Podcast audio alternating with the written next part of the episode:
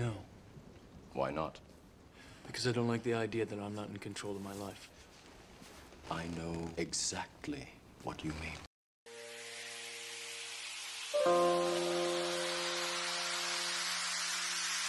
Hoy en día se vive una increíble desinformación. Hoy muchas voces nos quieren callar. Pero ¿por qué nadie dice nada de todas las muertes relacionadas al tabaco? ¿Por qué nadie dice nada de las farmacéuticas que tienen negocios millonarios? ¿Por qué sigue siendo legal algo que ha hecho tanto daño? Hoy somos señalados por 100 casos, a diferencia de los millones que ha matado el tabaco. Hoy, si te dicen que es bueno o malo, no le hagas caso. Fórmate tu propio criterio. Yo sí creo en el vapeo. Yo sí creo en el vapeo. Yo sí creo en el vapeo. Yo sí creo en el vapeo. Yo sí creo en el vapeo. Yo sí creo en el vapeo. Yo sí creo en el vapeo. Yo sí creo en el vapeo.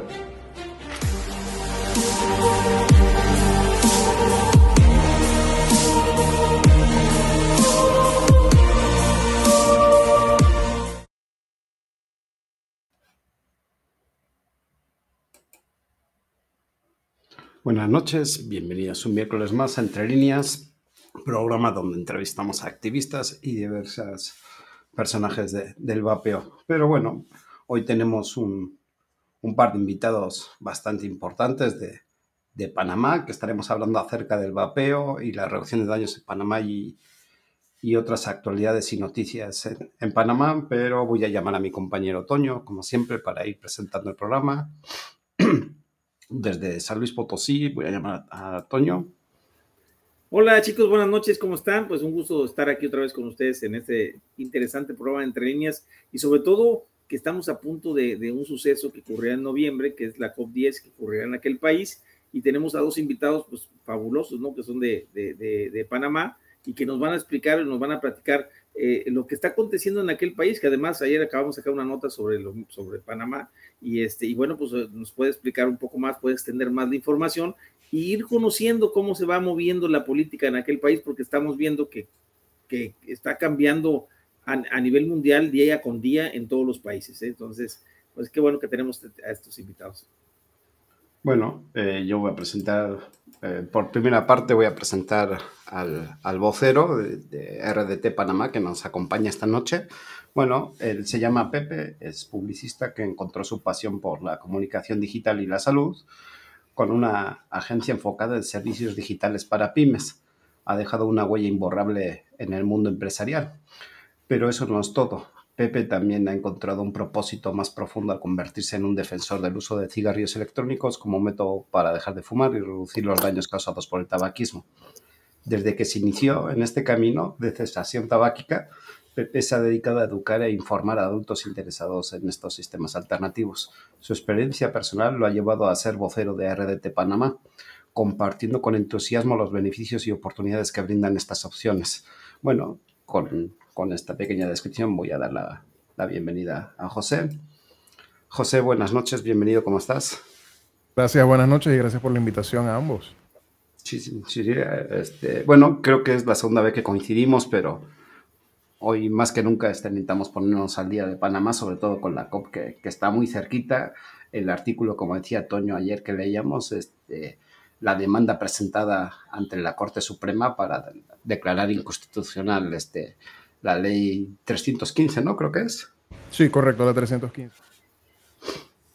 No sé con, con qué quieren comenzar, pero de, de, los dos temas tengo bastante para decir. Eh, bueno, vamos a empezar un poquito suave. Digo, a ver, eh, vamos con una preguntita despacio. ¿Cuál es la importancia de promover el vapeo en Panamá? Ok. La importancia de, primero la importancia de promover el vapeo como tal, que es algo que nosotros evitamos al máximo en la asociación, precisamente porque no queremos que se nos tilde de que estamos promoviéndolo como tal, sino que estamos buscando la regulación, es proteger tanto al usuario que sí necesita el vapeo para, para la cesación, como al joven que hay una epidemia, se puede decir, de jóvenes menores de edad en Panamá que están utilizando los vapeadores. Y la regulación lo que promete es justamente que se, se creen las estructuras y las metodologías para prevenir que los jóvenes en Panamá estén utilizando el cigarrillo electrónico, algo que Adicional a eso, eh, promoverlo en Panamá nos va a llevar a reducir, a ayudar a reducir el tabaquismo, porque ya vemos que aquí en Panamá tenemos un gran tráfico de cigarrillos ilegales. Y en una conversación que tuve con el director regional de Crime Stoppers, el cigarrillo electrónico y el cigarrillo de tabaco de contrabando ambos han convertido en una avenida de ingresos para el crimen organizado en Latinoamérica. Entonces, el hecho de que Panamá tenga tal movimiento de cigarrillos de contrabando y además de eso se dé el contrabando de cigarrillos electrónicos sin ningún filtro, nos lleva a que estamos abriéndole la puerta a ingresos grandes, significativos de decenas de millones de dólares al año al crimen organizado, algo que obviamente queremos evitar. Pues, pues, para empezar, otra pregunta para complementar. Eh, ¿Qué población fumadora? Bueno, primero, ¿qué población tiene Panamá y qué población fumadora tiene?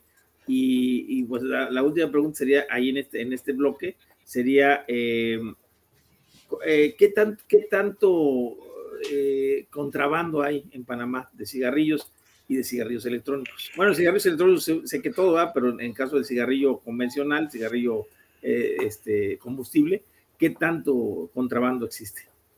Bien, primero vamos a hablar de los números de población. Tengo el número específico que se publicó del censo que se hizo recientemente, pero estamos alrededor de los 4.2 millones, casi 4.3 millones de habitantes en Panamá. De, ese 4, de esos 4.3 millones, alrededor de 200 mil son fumadores pero según reporta el Ministerio de Salud, este, ellos están hablando de unos 50 mil fumadores. Sumado a eso, entonces, cuando hablamos del tabaquismo, el Ministerio de Salud está diciendo constantemente, frecuentemente lo mencionan, de que han logrado unas, han tenido grandes logros en el control del tabaco en Panamá, el control del tabaquismo por la reducción del tabaquismo. Pero la realidad es otra, porque gracias al estudio de Povado Research, patrocinado por Philip Morris, irónicamente, tenemos que el 96% de los fumadores que hay en Panamá reportan que consumen cigarrillos de contrabando. Correcto. Son un 96%. Según la cifra del, Ministerio de Salud, estamos hablando de más de 40 mil personas que, consumen cigarrillos de contrabando. Según las cifras del, de Povado Research, estamos hablando de más de 150 mil personas que consumen cigarrillos de contrabando. Entonces, ahí es donde... Se les está fugando todo. Exacto. Entonces, una cuestión es lo que reporta el Estado y otra cuestión es lo que reportan las investigaciones que estamos hablando de que no hay una cifra específica para decirte, ok, hay X cantidad definitiva, estadísticamente calculado, hay X cantidad de, fumadores en Panamá. Sin embargo, una de las maneras de combatir el tabaquismo sería la reducción de daño. Y la reducción de daño no solamente se limita al cigarrillo electrónico. Claro, es la forma más atractiva y efectiva porque es cambiar el sabor del tabaco por el sabor de venta con blueberry, con mora azul o sabor de cola, uno que, que tengo acá, eh, sabores de fruta, sabor de coco, sabores diferentes y que son agradables al, al de las personas que están alrededor. También está la, la opción del parche de nicotina, el chicle de nicotina, que no se elimina nunca. Tenemos, tenemos diversas opciones, diferentes opciones. Están las bolsas de nicotina que simplemente se meten en la boca y que se ha comprobado que es una buena forma para, para perder el hábito de sacar algo por la boca, pero sigues consumiendo nicotina. O sea, enfocarnos en entregarle nicotina al cuerpo sin necesariamente eh, tener que inhalar algo. Entonces, ahí es donde viene el tema de promover la reducción de daño más que promover solamente el cigarrillo electrónico. Ok, Ajá. No, no, acaba, acaba. Bueno, eh, lo último que iba a decir, que, que en Panamá también tenemos lo que había mencionado anteriormente de que hay muchos jóvenes que están consumiendo el cigarrillo electrónico y eso lo que está causando es que se satanice el cigarrillo electrónico, que en vez de ser un método de cesación es un peligro para la juventud. Algo que no vamos a negar, no queremos adolescentes y jóvenes que nunca han fumado que estén utilizando el cigarrillo electrónico, pero tampoco queremos que eso ocasione que las personas que quieren lograr la cesación utilizando ese método no lo puedan hacer. ¿Tienen alguna estadística al respecto? Mira, pues te voy a dar un número en México, por ejemplo, porque nosotros pensamos que el discurso incluso es mm, al menos hasta cierto punto falso. O sea, a, pesar de que sí existe evidencia de que los jóvenes utilizan, eh, vamos a poner así, de manera experimental el vapeo, pero como dices, dijiste tú muy claro, o sea, el, cigarrillo electrónico de uso continuo del, vaporizador, eh, nosotros eh, en, el Ensanud, por ejemplo, que se hizo en 2018-2019 aquí en, aquí en México, es de 17, fíjate, de 100 mil casas encuestadas, 17 mil 925 jóvenes de 10 a 19 años, 256 dijeron que habían usado el vaporizador al menos una vez al mes, pero de 17.925 solamente 15 jóvenes vapeaban a diario. Y ahí les faltaba una pregunta en este en Sanud que ya se hizo en el que siguió, este, que es el hecho de si ellos antes de utilizar el vaporizador fumaban antes de utilizarlo. Y eso eh, ahí es donde yo creo que viene lo interesante. ¿Ustedes tienen algún tipo de, encuesta de este tipo en Panamá o se ha, realizado algún tipo de encuesta? Porque sabemos que a nivel mundial, pues los estudios que se han realizado, ningunos ah, ah, eh, lanzan más allá del 1.8, 1.9% de fumadores menores de edad que nunca habían fumado y que comienzan a vapear. O sea, eso, eso es a nivel mundial, ¿verdad? Pero no sé si ustedes han hecho un estudio similar o algo, o alguna encuesta al gobierno, ¿verdad? Mira, casualmente hoy hubo un reportaje en Televisora Nacional, en TVN, TVN Noticias, donde estaban hablando del peligro del vapeo y lo, lo de siempre, que, el pulmón va a implotar y que tiene... Lo, más ridículo que yo vi de todo eso es que, eh, no recuerdo el nombre específico, pero es, este, es este acetil, es un acetil, el diacetil creo que es, que ah, es un ingrediente de la margarina, es un aceite, que eso está presente en el cigarrillo electrónico. Digo, pero eso, eso causa daños. Sí, el diacetil estaba presente en el caso de Bali, pero no está presente en todos los, cigarrillos electrónicos. Mm, no, el diacetil ya no era lo que pusieron en los líquidos, es el sabor cremoso de los líquidos. Pero ya todos los líquidos a partir del 2017 dejaron de utilizar con sus versiones de X y B2 y quitaron el diacetil. De eso, incluso fíjate cómo es frecuentemente y vuelven a repetir las mismas historias. O sea, lo, lo, hacen en el 2015, lo hacen en el 2017, en el 2010. O sea, hasta parece que van tomando, van volviendo a agarrar los mismos conceptos, como lo del Evali, que lo estamos en 2023. El Evali se acabó en 2020, en febrero, y siguen hablando del Evali, y lo acabamos de ver en Venezuela, ahorita que lo mencionaron como algo tremendo. Lo, siguen, lo, siguen, utilizando. De hecho, en entrevista en televisión yo mencioné el caso de Bali. Yo mencioné el caso de Bali, que todo el mundo dice que eran un grupo de adolescentes que salió, salió afectado por utilizar el cigarrillo electrónico. Y ahí tuve que hacer las aclaratorias. Todo el, mundo vi, todo el mundo ve que salieron afectados. Nadie ve que esto fue un tema de productos, productos de fabricación dudosa, ilegalmente conseguidos, ilegalmente vendidos en las manos de adolescentes que no deben estar utilizándolos. Nadie ve esa parte. Todo el mundo ve que, que le salió mal el tiro. Claro, si, si no hubiese pasado nada, nadie se da cuenta. Entonces, es donde viene también un poquito de hipocresía con el caso de Bali. Respecto al, al reportaje este que estaba viendo hoy, tengo que investigar más al respecto de ese reportaje y las cifras que dieron, porque estaban hablando, que es algo que sí me consta, que en las escuelas están encontrando adolescentes entre 13 y 15 años de escuela secundaria que tienen cigarrillos electrónicos, que compran y venden cigarrillos electrónicos y que han habido cientos de casos ya reportados, han habido estudiantes expulsados ha habido 121 casos, si mal no recuerdo, y cuatro casos de estudiantes que han sido expulsados porque estaban vendiendo en escuelas públicas del Estado, estaban vendiendo esos productos. Entonces, sí está llegando a las manos de los adolescentes. Entonces, simplemente prohibir la comercialización, simplemente prohibir la, la importación, simplemente dar esa excepción a las zonas francas y decir que no se puede usar en, en, áreas donde, donde no se puede fumar tabaco no va a limitar el acceso de estos productos a los adolescentes, lamentablemente. Ok, te, tengo una, una, pregunta también un poco en relación a esto. ¿Cuáles son los desafíos en la implementación de estrategias para la reducción de daños en la sociedad panameña? Ok, nuestra estrategia como, como no, no va a haber, en el momento que haya la regulación, no va a haber un perito que realmente conozca el producto. Entonces, nuestra estrategia como RDTP, que es lo que le queremos proponer al Estado panameño, es primero educación. Lo primero que tenemos que hacer, educar al fumador.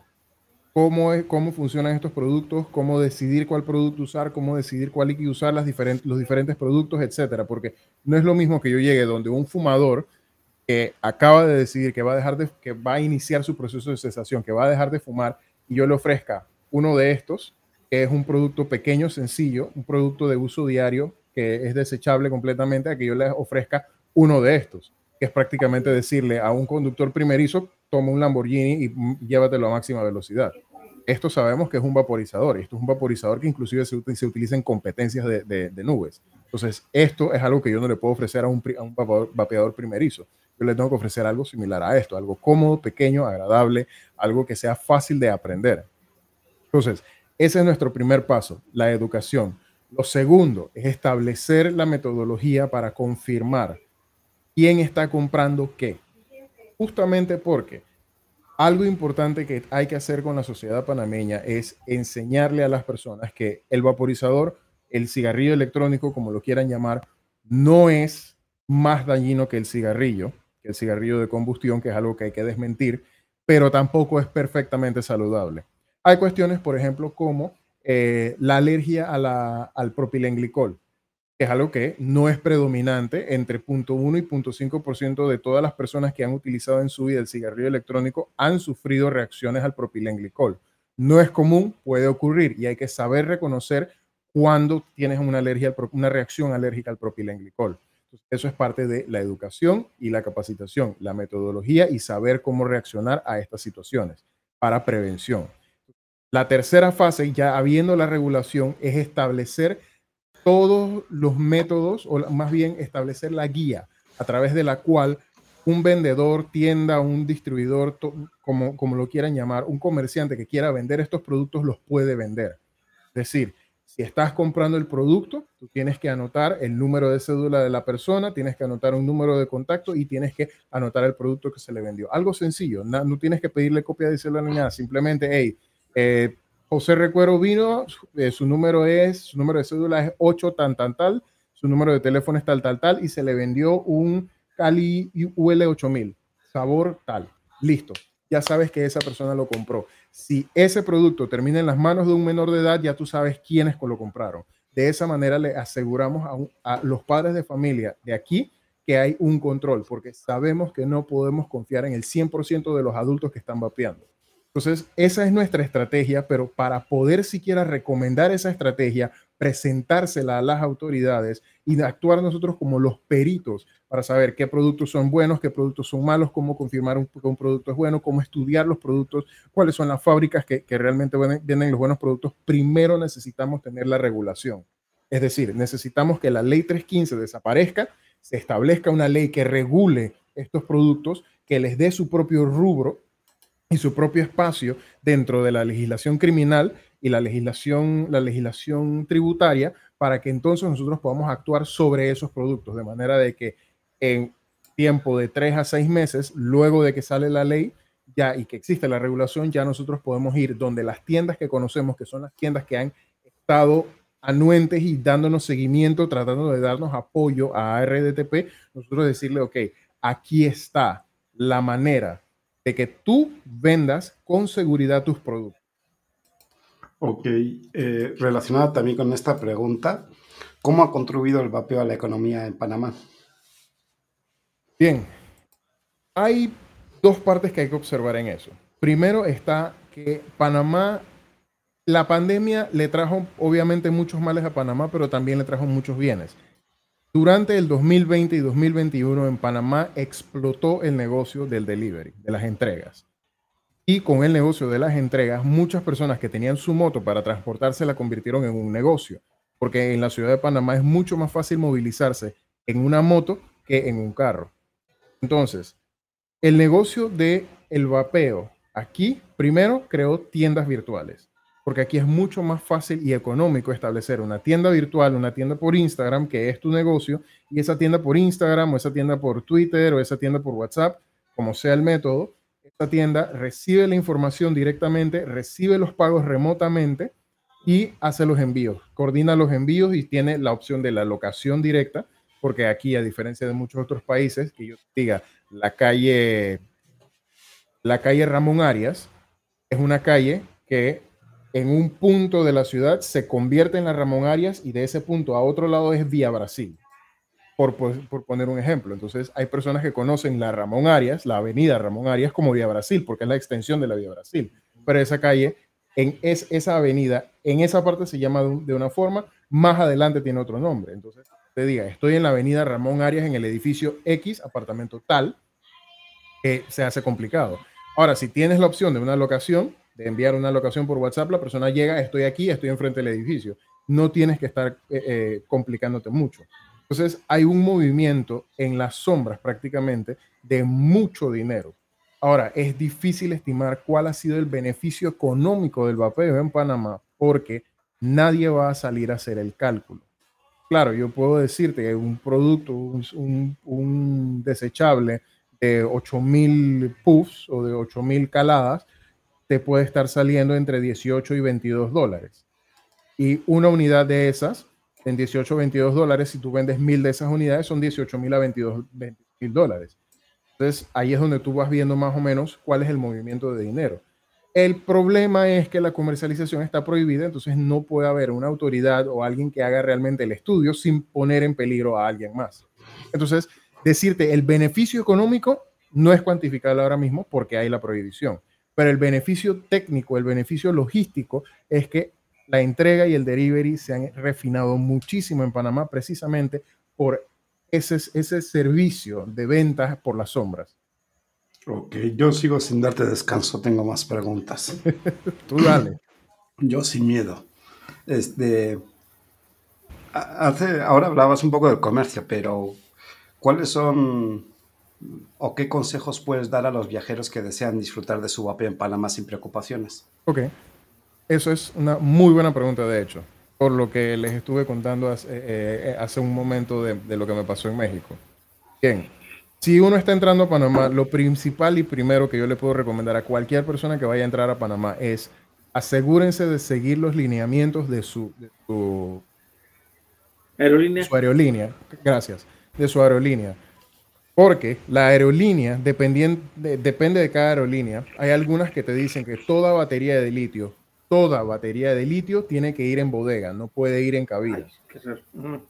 Sí, hay, aerolíneas, Avianca, si no me equivoco, Avianca, United, eh, no recuerdo cuál otra, pero hay algunas que sí te piden todas las baterías de litio. Muchísimo aparte, eh, si así, digo, por cualquier accidente que hay.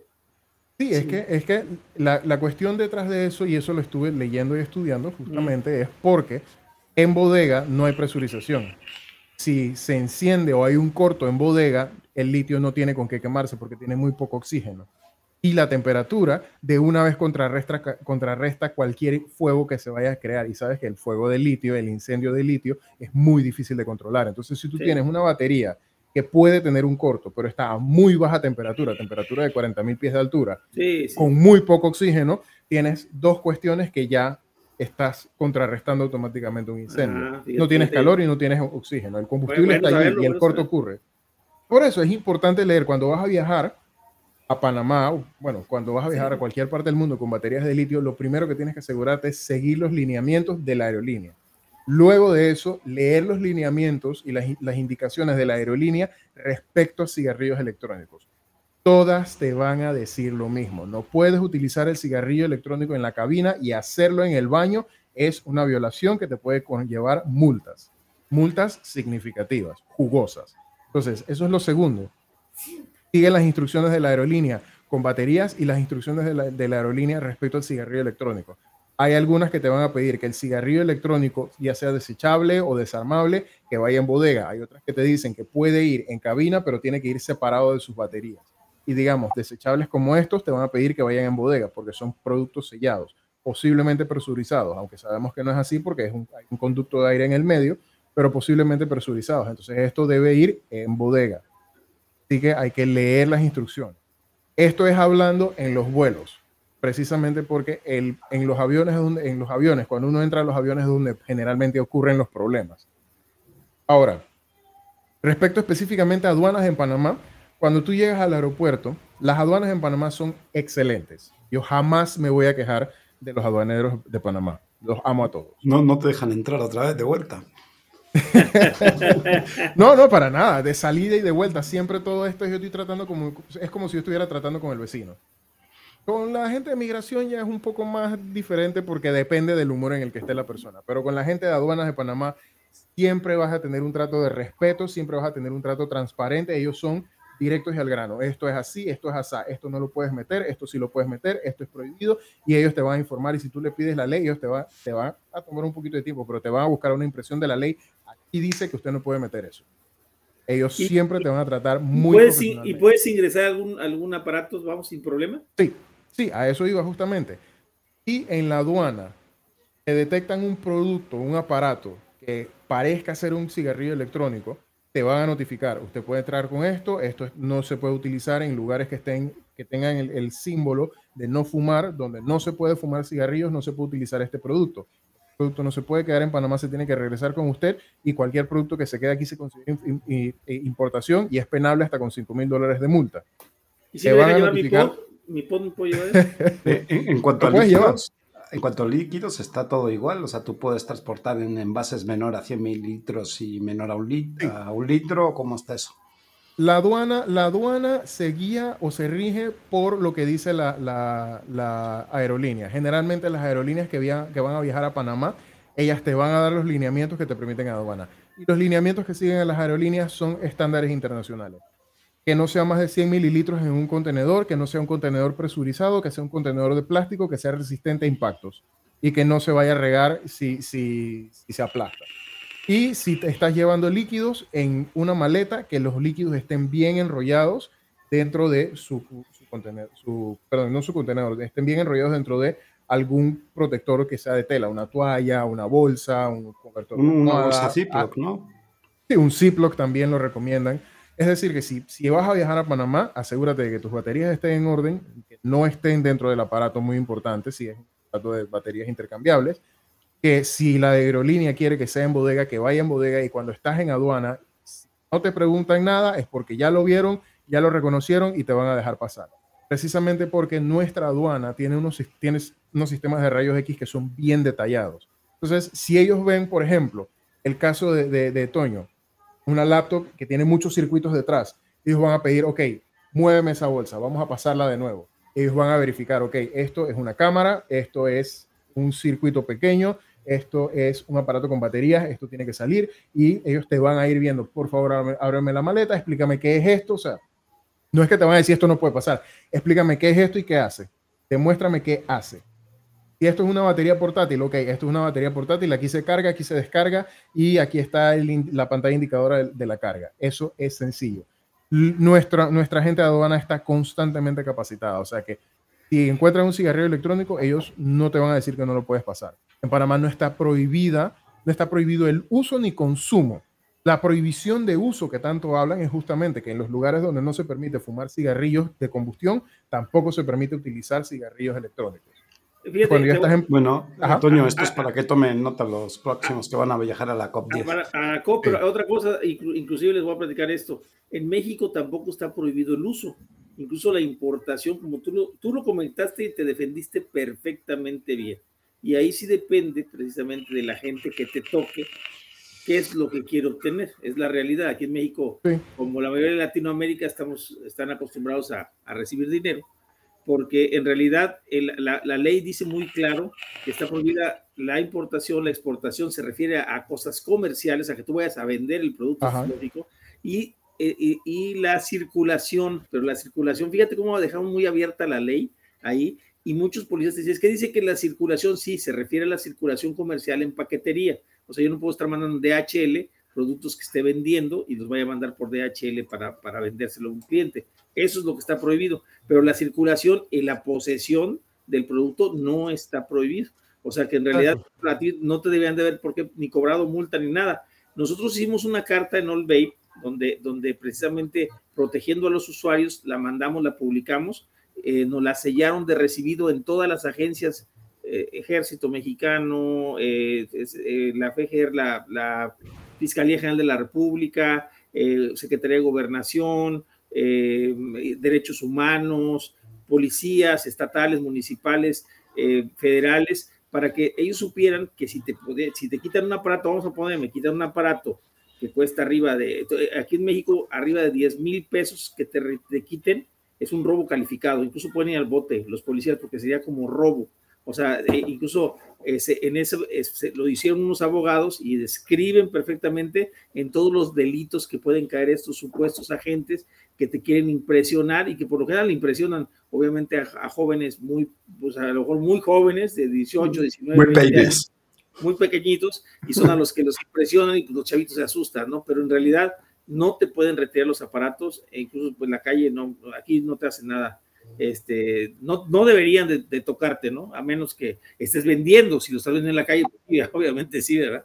Pero este, ojalá y digo, para los que vayan a viajar de Panamá para acá, pues con todo gusto, si gustan, les podemos mandar una copia de la carta.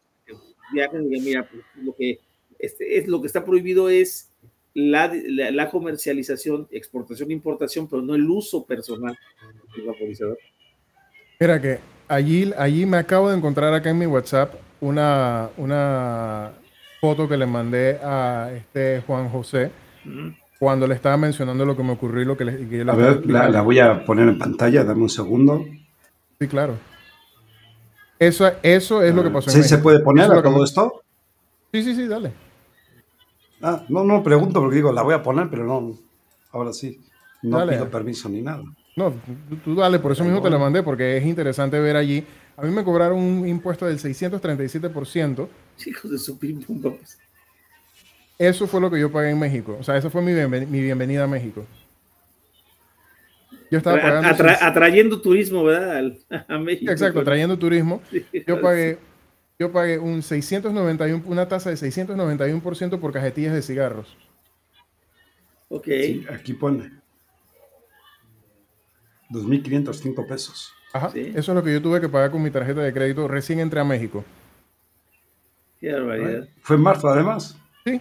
Eso fue para el primer foro de, el primer foro de latinoamericano de. Espérame un momento.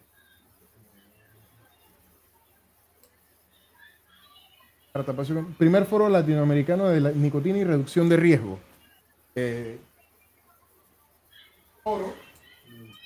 efectuado, en, efectuado por Rauder, una, fundación, una, una, asociación civil que está buscando justamente defender los derechos de los usuarios de nicotina, los consumidores de nicotina. Ni siquiera de los fumadores, de los consumidores de nicotina que están buscando la reducción. Entonces, esa fue, esa fue precisamente mi bienvenida a México cuando yo entré y yo efectivamente yo expliqué esto no es importación. Yo estoy bien claro. Claro, sí, tenías toda la razón en realidad. Inclusive, inclusive el mismo SAT tiene la definición de importación como todo producto que entre al país para permanecer en el país a través de una relación comercial. Ese producto primero no entró, no entró al país para quedarse en el país porque es mi propiedad. Segundo, no se iba a quedar en el país porque yo no lo iba a vender, yo, me, yo lo iba a llevar, yo me lo llevé para usarlo. Tercero, ese producto no se considera importación porque eso es lo mismo, o sea, me, tendrían que haber cobrado por toda mi ropa, porque mi ropa se está importando, según esa definición de, de ese agente específicamente la ropa yo la estaría importando, porque yo estoy trayendo zapatos, zapatillas, unas botas, estoy trayendo la cartera, todo, todo lo que yo tengo puesto, hasta, hasta mi reloj, mi anillo, todo lo que yo tenía puesto en ese momento se consideraría importación y yo tendría que pagar por todo eso que yo estoy importando según esa definición. Terminé pagando 2.500 pesos por cajetillas de cigarrillos, cuando yo no llevaba cajetillas de cigarrillos, simplemente es que le caí mal al tipo. Sí, sí, sí. Bueno, o tuviste mala suerte con la persona que tocó tuve mala suerte y los mismos agentes del SAT me dijeron que lamentablemente ahí no había devolución que hacer porque no hay evidencia de que a mí me cobraron por algo que no fuera cajetillas de cigarrillos. Pero bueno, qué bien, qué bonito. Así es como, como me tratan. Con todo y que di la explicación pacientemente, estuve como 20 minutos con el agente explicándole qué es esto, lo que, que no es importación, dándole vueltas a todos los temas y el tipo, no, dijo, tienes, que pagar. Ok, bueno, está bien, tú sabes que voy a pagar voy a pagar, vamos a salir de esto y voy a pagar, pero te tienes que quedar el producto. No, no, no, yo no me quedo, entonces ¿qué me estás cobrando? Me estás cobrando por una multa de importación y no, no me estás decomisando el producto, entonces no entiendo. Ah, es que si me decomisa el producto también tengo que pagar, o sea, o pago y me lo quedo, o pago y, pagaba mil pesos y él me lo quitaba, o pagaba eh, dos mil quinientos pesos y me lo quedaba. Digo, pero no, lo que pasa es que se lo quedan ellos, podías haberte, podías haber sacado un amparo, ¿eh? Podías haber ejercido porque pues tú estás hablando de que están eh, transgrediendo tus derechos. Y obviamente ahí ya tú puedes hacer una acción legal contra ellos. Por eso no lo hicieron, te lo cobraron como impuestos nada más de otra cosa. No, no, no, son bárbaros para poder. Voy, voy a seguir con, la, con las preguntas. Este, tengo otra de esas preguntas latosas. ¿Qué papel juegan los legisladores y autoridades sanitarias en la regulación del vapeo en Panamá? Bueno, son los que las definen. Las autoridades sanitarias en Panamá serían las que definen los lineamientos de la regulación. Y por eso justamente mencionaba que nuestro plan de acción incluye hablar o proponerle a las autoridades nuestro plan de acción para hacer varios caminos a la misma vez en la prevención de la llegada del cigarrillo electrónico a los adolescentes y asegurar que los usuarios correctos llegan a los productos correctos. Porque la idea no es que regulemos el, vapeo en Panamá y que, bueno, ahora todos los que tienen 18 años o más comienzan a vapear. La idea es evitar que haya nuevas personas que consuman nicotina. La idea es que el vapeo le llegue a las personas que quieren dejar el cigarrillo, a los consumidores de nicotina que quieren ab abandonar la combustión. Entonces, las autoridades de salud son los que establecen los lineamientos, pero la legislación la crean los legisladores, los diputados de, nuestra Asamblea Nacional. Ellos son los que escriben la ley, hacen la, delinean la ley para definir realmente qué es lo que cubre la ley y sin dejar áreas grises como estamos ahora mismo. Entonces, la ley ellos la ponen a orden o, o, o le dan la autoridad a una entidad del, del, Estado para que se encargue. ¿Participan en ustedes ley, en esto? O sea, en este proceso va a participar a RDT, los invitan a participar como sociedad. En civil? este, en el caso, en el caso de, en el caso específico de cuando se prohíja una ley, existe participación ciudadana, en el sentido de que nosotros podemos dar recomendaciones. Ya nosotros lo hicimos, de hecho, tres asociaciones, RDTP, la Asociación de, de, de Familiares y Fumadores en contra, eh, por, la reducción del tabaquismo. Y, ah, en esa está, perdón que te interrumpa, en esa está el José H. Cigarroísta, sí, ¿verdad? Sí, José Hitler Cigarroísta, Cigarroísta es el presidente de esa asociación. Ahí fue donde lo conocí a él. Y con José Hitler llegó este, Gabriel Menache, que es representante de la Asociación Canábica de Panamá. Porque la Asociación Canábica también tiene intereses con los cigarrillos electrónicos, precisamente porque la forma más efectiva y eficiente. Y reducir el eh, riesgo.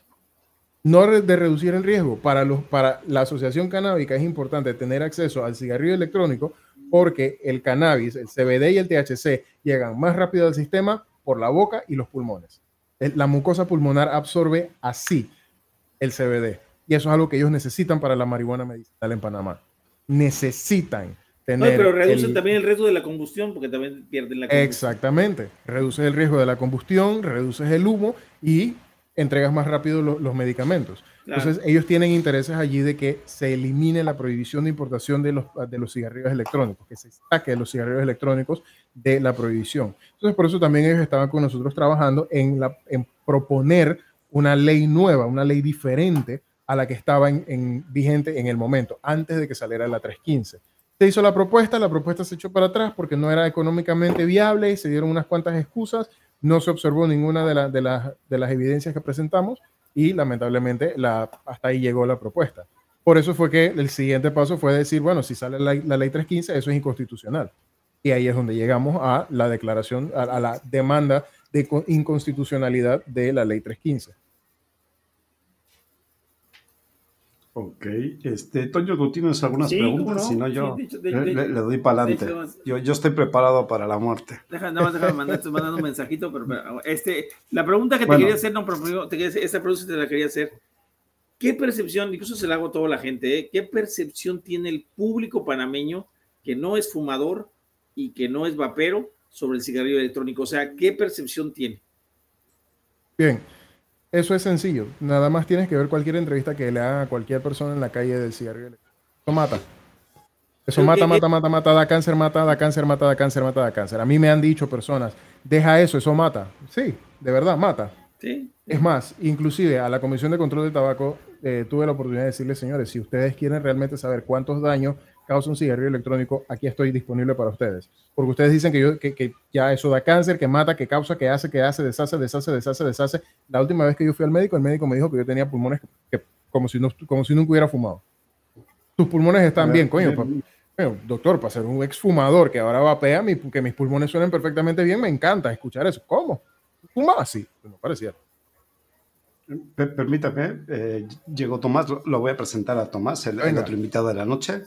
Bueno, eh, Tomás Sánchez estudió gerencia de mercadeo y administración de empresas. Actualmente trabaja como director comercial para una marca, una marca transnacional y es presidente de Red de Pampea. Este, dejó el cigarrillo de combustión desde el año 2016, gracias a un amigo eh, que le presentó un vaporizador y le comentó que le ayudaría a dejarlo. Desde entonces no, no ha vuelto a fumar.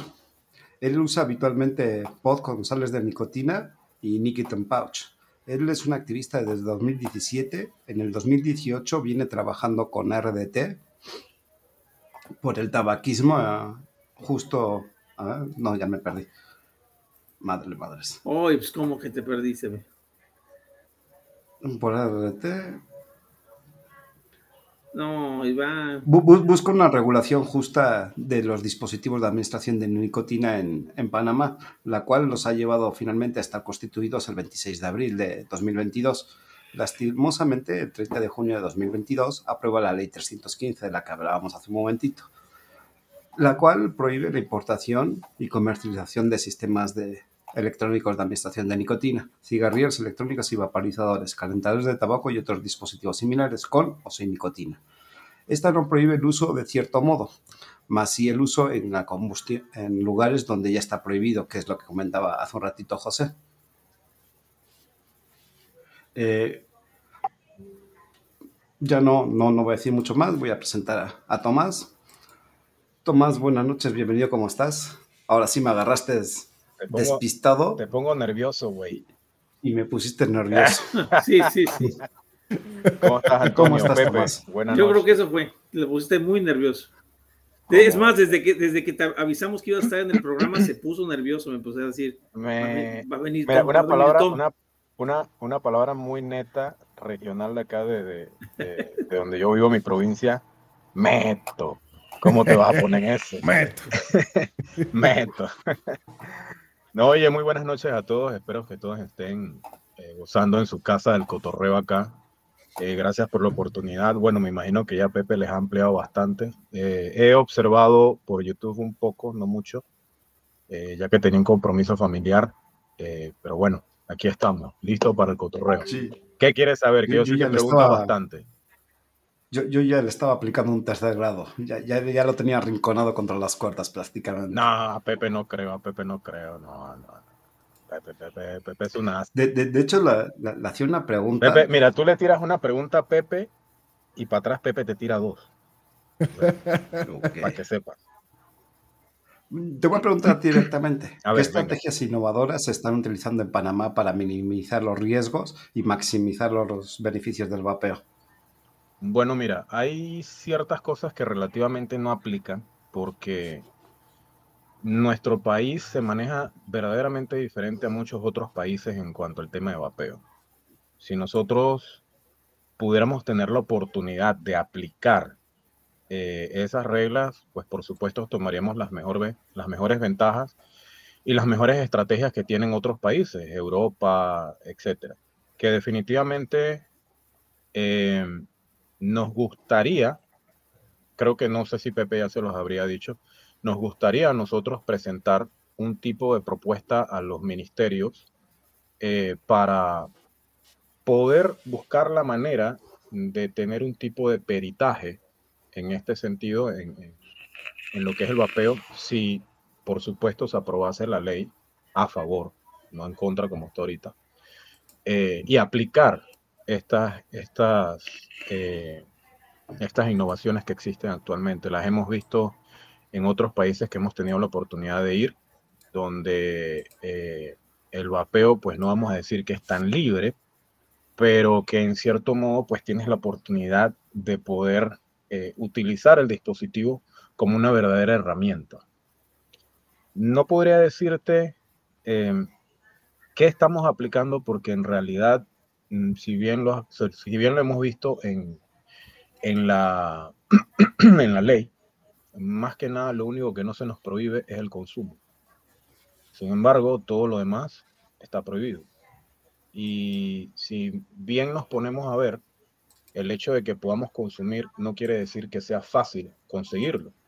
Sí podemos importar, en cierto modo, llámese dos líquidos, dos equipos, por persona, por envío. Pero eh, no puedes comprarlo nacionalmente. Sabemos que bien existe un mercado negro que es muy alto en Panamá, ya casi pegando a un 90, 98%, si no me equivoco, no, no 92%, si no me equivoco. Ya las cifras están muy altas. Hay un estudio de, de una empresa que se llama Pobado, que en algún momento si tengo la oportunidad, bueno, no si tengo la oportunidad, si ustedes desean, yo se los puedo pasar para que le echen un ojo, que habla netamente de cómo está el vapeo en estos momentos en Panamá, a pesar de que sabemos que no existe una regulación independientemente de ello, existe un mercado negro, que es lo más preocupante. Y un mercado ilícito que está llegando a las escuelas, que está llegando a todos lados, que le está llegando a los menores. Un mercado ilícito que tú no sabes qué entra. Tú no sabes si, si en ese país que lo fabrican verdaderamente eh, cumple con, con las expectativas y las regulaciones, etcétera, para que entre un producto que valga la pena a Panamá. O sea, tú no sabes ni qué entra. Por ahí he visto vaporizadores que tiene la gente desechables que, en cierto modo, cuando tú te pones a ver, ni marca se le ve. Entonces, es, es alarmante, es preocupante cuando tú tienes un producto que tú no sabes ni de dónde viene. Claro. Entonces, esa, esos son los tipos de cosas que nosotros siempre le estamos diciendo a los ministerios que, hey, pongámosles el ojo a eso porque verdaderamente lo que aquí se va a formar en buen panameño, como se dice, es un zafarrancho y un mercado más negro que el negro. Dime qué es más negro que el negro. Entonces, eso es lo que nosotros estamos tratando de pelear, ¿verdad? De, discutir en una mesa con, las autoridades para tratar de buscar una regulación justa.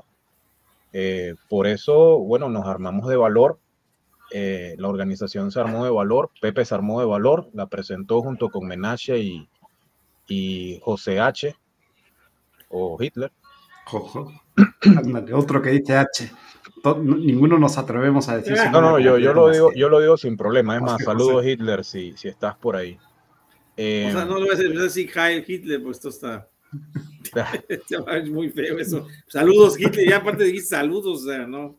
No, Tomás, no, no. Entonces, entonces como, entonces, como te digo, eh, es como un poco difícil llegarte a responder algo concreto de algo que en realidad no hemos visto. O sea, nosotros quisiéramos poner en práctica muchas cosas, pero no podemos porque no existe, no se puede.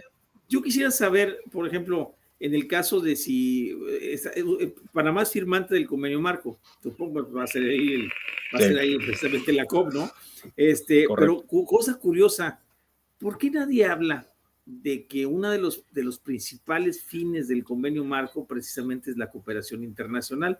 O sea, de acuerdo, por ejemplo, a las directrices del artículo 14, desde el párrafo 61 para adelante hasta el 72, habla de la cooperación internacional que hay o que debe de existir entre las naciones y que debería de poderse aprovechar. Incluso nosotros estamos tratando de hacerlo acá en México, hablando con diputados y legisladores eh, ahorita hay una propuesta de un, de un diputado que de precisamente llevar los, los, las, los comunicados, los, eh, las cartas, los testimonios de la gente de México, que por cierto hay muchísima apatía para que las entreguen, pero este, de llevar esos testimoniales que podrían ser no solo de México, sino de diversos países que no tienen la oportunidad de hacerlo o no los van a dejar participar en la COP10, llevarlos a la COP10 y expresar en voz esos, esos testimonios de gente que vapea y que está utilizando el método para una, para una mejora de vida, ¿no? Para una, ¿por, qué, ¿Por qué no ocupamos los recursos del propio convenio que, que, que indica esto, ¿no? Que lo dice muy claro en sus, en, sus párrafos, ¿no?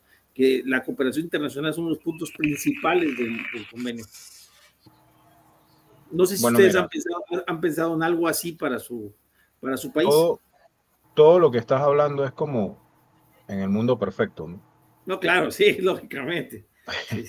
Pero sabemos que en cierto modo mm, eso es un poquito difícil, ¿no? Y te lo, te lo pongo desde este punto, así sea que llegue a los oídos del, ministerio, o si alguien del ministerio está viendo este, este live. De Reina, Reina Roa, mándale un saludo.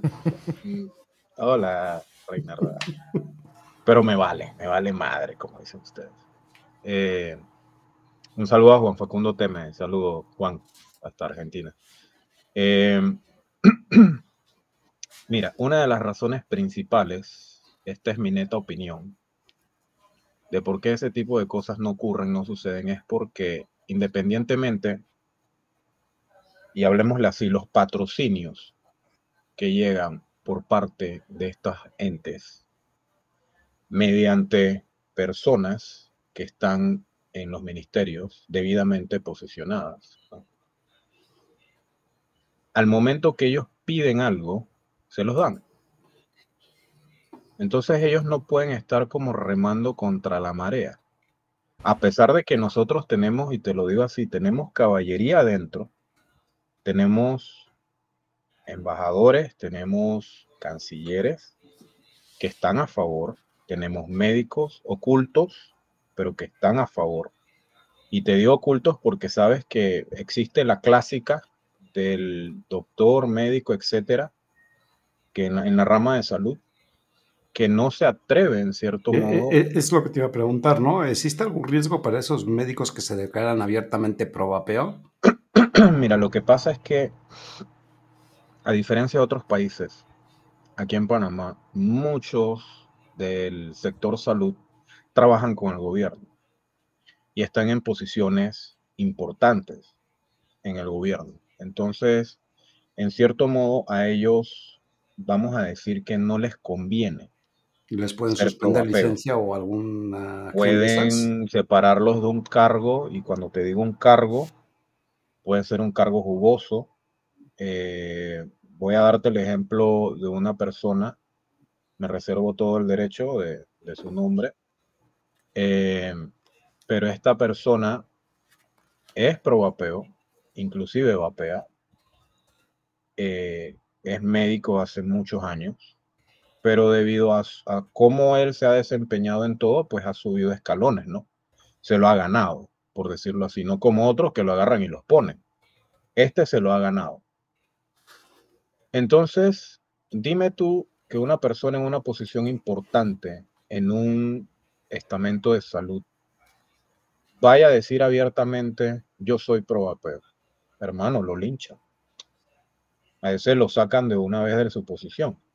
Y entonces va a dejar de percibir entre 6 mil a 10 mil dólares. Porque ese es el salario de esa posición. Entonces dime si tú quieres que se metan con tu pan. No vas a No, querer que se metan con tu pan. En, en ese sentido, sí tienen que guardar entonces precaución. Claro, o sea, no, no lo van a hacer. Entonces hay muchos otros que son personas importantes que, a pesar de que están en el, en el sector salud, son importantes en el medio. Muchos, muchas televisoras los buscan para cuando sucede un tema o sale algo, los buscan para que den sus declaraciones o su información. Y nos hemos topado con algunos que han, han estado en estas intervenciones de- en- en- televisoras, los hemos contactado y tienen el descaro todavía de decir, yo solamente dije lo que me mandaron a decir. Y no sabe nada del tema, hermano. Y, y así, a rajatabla. No, yo dije lo que me dijeron que dijera. Bueno, a- a- al Entonces, menos no, no te punto de su parte, no- ¿no? A- admiten la culpa al menos. al menos. Pero, Y es que pero lo en- que en te digo, lo que te digo es esa parte que en cierto modo lo hace difícil. A pesar de que tú tengas toda una caballería dentro. eh, En ese esquema sí lo planteas muy complicado porque, pues, según entiendo, un profesional médico que ocupa o, o ostenta un cargo público realmente no tiene una libertad de expresión porque puede correr peligro a su puesto. Correcto. Y es que en Panamá tenemos, tenemos un dicho que muy suavemente dice, pueblo chico, infierno grande. Panamá es un país de apenas 4.2 millones de personas, la última cuenta. La ciudad capital sola tiene 1.5 o 1.7 millones de personas. La ciudad capital y sus ciudades satélites.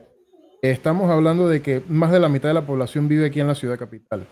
Si tú te metes en un tema que es demasiado controversial o escabroso, lamentablemente ya vas a quedar tildado de loco, negativo, peligroso y te Sí, quedas a eh, un lado. eh, Es como los pueblos chiquitos, ¿no? Que, que te vigilan a qué hora llegas, dónde llegas, cómo llegas, con quién llegas y en qué estado. Exactamente. Todo el, mundo, todo el mundo sabe. Y si tú le haces un comentario a la persona incorrecta, digo, es casi como, como si tuvieras a la KGB encima. Tú le dices a alguien, ese alguien le dice a alguien y se formó lo que decimos acá el bochinche, que es puro, puro, puro que dirán. Se formó el bochinche, este tipo dijo esto y se formó el, se formó el, el zafarrancho y tú quedaste sin tu posición. Entonces hay muchos médicos, muchas, muchas personas, muchas figuras públicas, periodistas de alto perfil con los que yo he con- conversado que me dicen, no, si eso está buenísimo. Es- está buenísimo eso de que dejen de fumar. A mí no me gusta que fumen. Si eso es me- menos, menos dañino que el cigarrillo, entonces está buenísimo. Y cuando uno le da una explicación inteligente de esto cómo funciona, qué es lo que hace y la comparativa que le hago a muchas personas, quiere saber qué es un vaporizador, la máquina de humo de la discoteca. La máquina de humo de la discoteca es un vaporizador. Claro, ese no lo puedes inhalar porque está muy caliente, porque es un producto meramente químico, es puro propilenglicol, pero ese olorcito a coco que te da la, máquina de humo de, de, la discoteca es un aerosol vaporizado. Es precisamente el mismo proceso que yo estoy utilizando acá, pero más pequeño. Oh, es que es eso, sí, es eso. Entonces, justamente, donde tú le das a, donde tú le das a la persona una explicación inteligente, ya, la persona entendió qué es lo que está pasando. No es perfectamente saludable, no es algo que te voy a recomendar si nunca has fumado, pero es una buena forma de dejar de inhalar humo, porque el humo es el problema, no es la nicotina, no es el cigarrillo electrónico, es el humo. Y por eso aquí se comenzó todo el movimiento con Panamá libre de humo. Pero no es que vamos a hacer que la gente deje de fumar y punto. mira, mira, añado, una pregunta relacionada con eso en cuanto acabe, Tomás. Vale. Añado, añado algo rapidito a lo que dice Pepe. Tú le puedes explicar de la mejor manera a esa persona, en cualquier rubro que esté esa persona. Mañana lo entrevistan y te dice lo contrario. Así, sencillo. Entonces, digo, nosotros hacemos la gestión y seguimos haciendo la gestión porque independientemente en un background, aunque hablen mal en la televisión, ciertamente nos apoyan. Pero nosotros tenemos que entonces entender la posición de ellos también. Tenemos que tener esa empatía en cierto modo. Y así también no solamente ha pasado con, con personas de, del rubro de salud u otro, sino que también ha pasado con diputados. Eh, eso ha sucedido. Y por darte un ejemplo rapidito, para no extender, en el momento que nosotros estábamos presentando una ley, nos apoyó un diputado. Bien, la ley no pasó por X, Y motivo que una ciudadana hizo hasta lo imposible para echar eso abajo.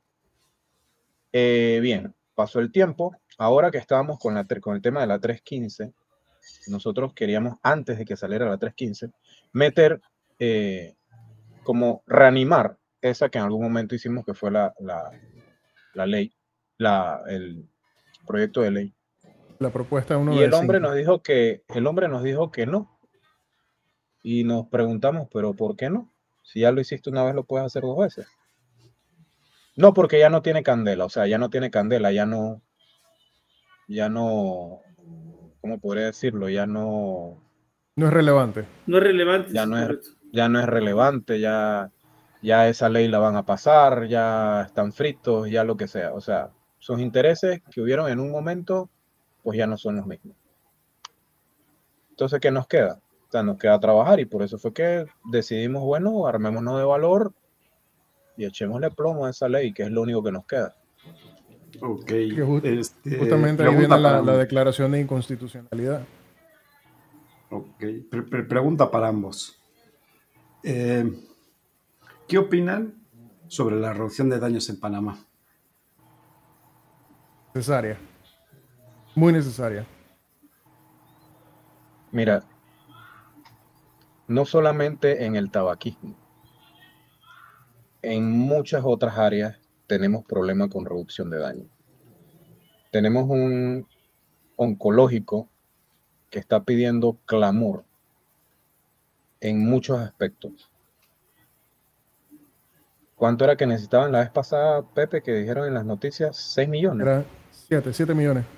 7 millones, imagínate, o sea, con todo lo que va y el tema que iba, estaban pidiendo 7 millones porque no había esto, no había lo otro, no había gasa, no, no había nada. Y, se gastan 5 millones en la protección para la COP10.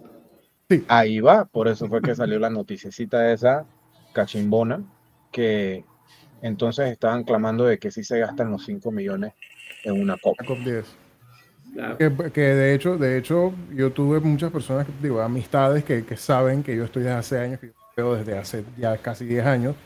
Me preguntaban de esto, que qué es la COP, qué tiene que ver con el vapeo, qué, qué es eso, porque 5 millones, y yo les comencé a explicar, es que la COP, la Comunidad de las Partes, es la décima conferencia de, eh, de la Organización Mundial de la Salud, eh, del convenio marco contra el tabaquismo, el convenio marco del control del tabaco, que donde se reúnen las partes de todo el mundo a hablar de las estrategias y renovar las alianzas que, están, que tienen para el control del tabaco alrededor del mundo, para reducir el tabaquismo alrededor del mundo. Ah, pero eso es importante, sí, pero es caro. Y ahí entonces vino la explicación, ¿por qué cuesta 5 millones? Porque están haciendo esto, están haciendo aquello y se está trayendo y se está haciendo y se está haciendo. Entonces la gente me decía, pero ¿por qué 5 millones en eso? O sea, me estás diciendo que la Organización Mundial de la Salud tiene las manos metidas en esto, la Organización Panamericana de la Salud tiene las manos metidas en esto, pero nosotros lo estamos pagando. Eh, es muy simple, el miedo no anda en burro. Lamentablemente. Entonces, qué cosa que se habla de que el oncológico necesita 7 millones y por ahí mismo sale la noticia, están gastando 5 millones en esto. La gente estaba rayadísima con el tema. 5 millones de dólares que podrían ir al oncológico a resolver un montón de problemas en, una, en, la, en la instalación oncológica más importante del país y hay un gasto de una, en una conferencia de un poco de gente que nadie sabe qué irán a hacer acá. Y póngale ceniceros porque me, tocó en la creo que fue en la, en la 8, este, que nos ah. mandó Tomás Tocayo por allá unas fotos de afuera de la, de, la, convención, estaban los ceniceros llenos y atascados de cigarrillos en la, en la COP 8, eh, afuera, afuera de la COP. Todos los que van de las conferencias de paz salen a fumar. Y estaban fumando afuera de la convención. Dice, bueno, para que te des una idea de que también ha funcionado la estrategia de las... De, mira, de la el Power. El, el M-Power, no sé. Mira, acá estoy, aquí estoy viendo un comentario de Jeffrey Zamora, el maestro Jeffrey Zamora. A, mí hay muchas cosas raras que me, que me, suenan raro sobre esa licitación con tan poco tiempo, eh, cuando ya está todo seteado. Ahí yo puedo, yo puedo decir, están alquilando el centro de convenciones más nuevo y más caro de la ciudad de Panamá para esa convención. Están acaparando casi todos los salones, sí, pero tomemos en cuenta lo siguiente. Durante los 60 se fundó y se estableció en Panamá el centro de convenciones más grande de Latinoamérica en el momento que se llama Atlapa. Ese es un centro de convenciones meramente eh, del Estado. Es decir, al Estado no le costaría, no le costaría 5 millones alquilar el centro de convenciones completo. Me consta que por tres días del, del salón más grande del centro de convenciones Atlapa, tú estás pagando menos de un millón. Tres días. El salón más grande estamos hablando con un espacio similar al salón más grande del Panama Convention. Siguiente aspecto. Toda la logística que se está metiendo en el Panama Convention Center se está alquilando. Cuando esa logística la puede proveer la, la WHO y la OPS. Entonces, si hay algo raro en esa, en esa licitación. Es el centro de convenciones más caro de Panamá. Hay que contratar a muchas personas porque hay que contratar seguridad, hay que contratar logística, hay que contratar equipos, hay que contratar audio y demás y todo eso es costoso. Es cierto, sí, es costoso. Pero 5 millones de dólares es como decirle, es como decirle a mis amistades, todos vengan a mi casa, yo voy a poner caviar y champaña para todos y yo lo voy a pagar. Pero ustedes me propusieron que yo fuera el que, el que pusiera la casa. Ustedes, ustedes dijeron que ustedes van a venir a mi casa y ustedes me están diciendo a mí que tengo que poner champaña y caviar para todos. 5 millones de dólares no, no, ¿para qué? ocho días de, convención. Ni siquiera el Comic Con cuesta tanto. Sí, no, es, una, es, una locura. Eh, pregunta también para ambos. ¿Cómo comparan la situación del vapeo en Panamá en relación con otros países de la región o de Latinoamérica? Mm, bueno. mencióname, mencióname uno. Mencióname un eh, país. Tienes Costa Rica junto, por ejemplo. Venezuela. Bueno, no. Oh, vamos a pasa palabra, pasa palabra. Vamos a hablar de mis queridos vecinos. Vamos a hablar de mis queridos vecinos porque tuve, tuve oportunidad en, en, abril por ahí, en Semana Santa, tuve oportunidad de ir a Colombia a hablar del tema con los locales. Y en México pude hablar con los amigos de Costa Rica para aprender cuál es su situación. Así que voy a hablar de nuestros dos vecinos más cercanos. Costa Rica tiene un enredo. El gobierno costarricense no se decide qué va a hacer porque puedes vender el producto, pero las farmacias tienen que vender la nicotina. Entonces, las farmacias no quieren vender la nicotina porque es un producto muy delicado. Pero entonces puedes tener el cigarrillo electrónico sí, sin nicotina en cualquier tienda, pero la nicotina, eh, eh, el aditivo de nicotina lo tienes que vender separado. Las farmacias no se atreven. Y para que las farmacias lo puedan vender, tienen que pagar un platal, una licencia que es exorbitante. Entonces, ok, está bien. No estás prohibiéndolo, pero lo estás haciendo prohibitivo complicado de conseguir. Entonces, estás nuevamente abriéndole la puerta al mercado negro para que alguien vaya y comience a vender los aditivos de nicotina por su cuenta a un precio accesible. Y dice, Jeffrey que en Costa Rica sí hay permisos para los líquidos de nicotina.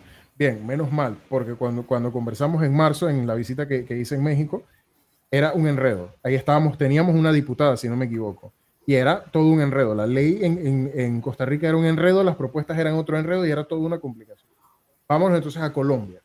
El gobierno colombiano no se mete, sin embargo, no prohíbe.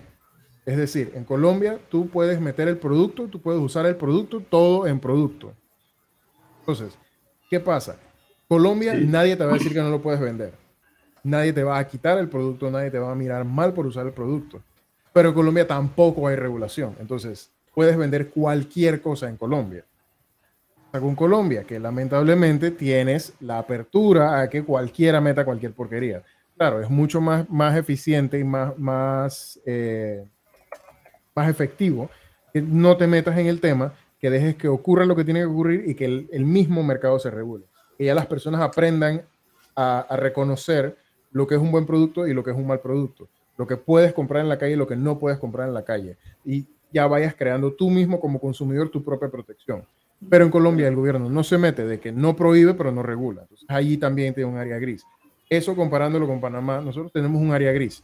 Lo puedes consumir, puedes tener, no lo puedes vender ni lo puedes traer, pero sí lo puedes traer, pero solo puedes traer dos.